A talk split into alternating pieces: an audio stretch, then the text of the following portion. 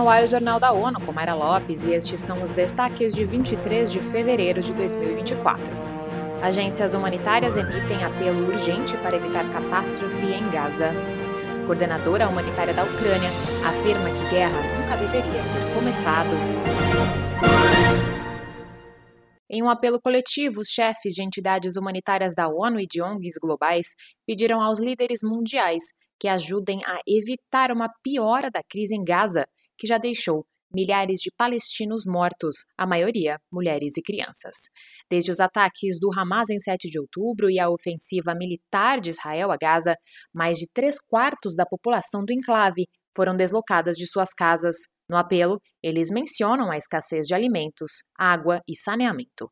Segundo os diretores do Comitê Permanente Interagências, o sistema de saúde continua a ser sistematicamente degradado. A situação é particularmente difícil em Rafa, no extremo sul de Gaza. Os humanitários afirmam que a cidade, que abriga mais de um milhão de pessoas, tornou-se outro campo de batalha nesse conflito brutal. A Agência das Nações Unidas para Refugiados em Angola apoiou a transferência de 208 famílias do território angolano para a vizinha República Democrática do Congo.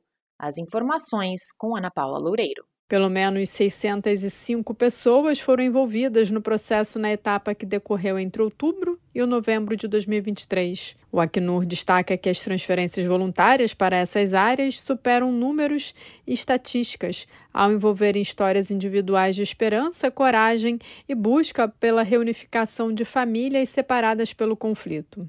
A facilitação do retorno seguro e digno de milhares de refugiados da RD Congo é tida como uma onda de esperança após a jornada que partiu do campo de Lóvoa, na província de Lunda Norte.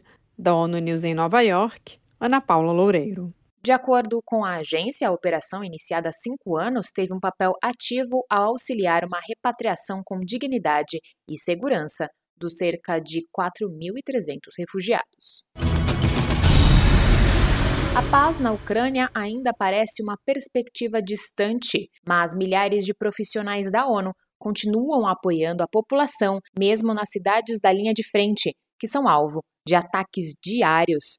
A invasão em grande escala da Ucrânia pela Rússia começou em 24 de fevereiro de 2022.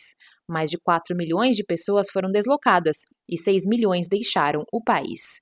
Além disso, as infraestruturas, os postos de saúde e as escolas foram danificados. Dois anos depois, a coordenadora residente da ONU no país, Denise Brown, deu uma entrevista exclusiva para a ONU News e disse que o apoio humanitário continuará, apesar das ameaças contínuas ao pessoal e aos civis. The war should never have started. It's hard for me to say that I'm surprised it's gone on this long because this is not the answer. It war is never the answer. Brown avalia que a reconstrução do país pode levar anos. Em sua projeção, o povo da Ucrânia continuará a precisar de apoio tanto do lado humanitário como do lado de recuperação num futuro próximo.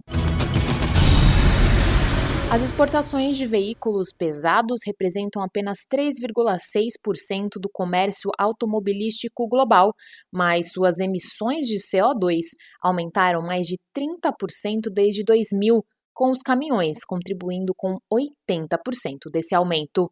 Esse dado foi revelado em relatório publicado nesta quinta-feira pelo Programa das Nações Unidas para o Meio Ambiente, em Nairobi. Entre os países lusófonos pesquisados, apenas o Brasil baniu a importação de veículos pesados usados, fazendo parte do seleto grupo de 18 nações que adotaram essa medida entre as 146 estudadas. O chefe da Unidade de Mobilidade Sustentável do PNUMA, Rob de Jong, afirma que caminhões e ônibus contribuem para o crescimento econômico em praticamente todo o mundo, mas eles causam grandes impactos ambientais e de saúde.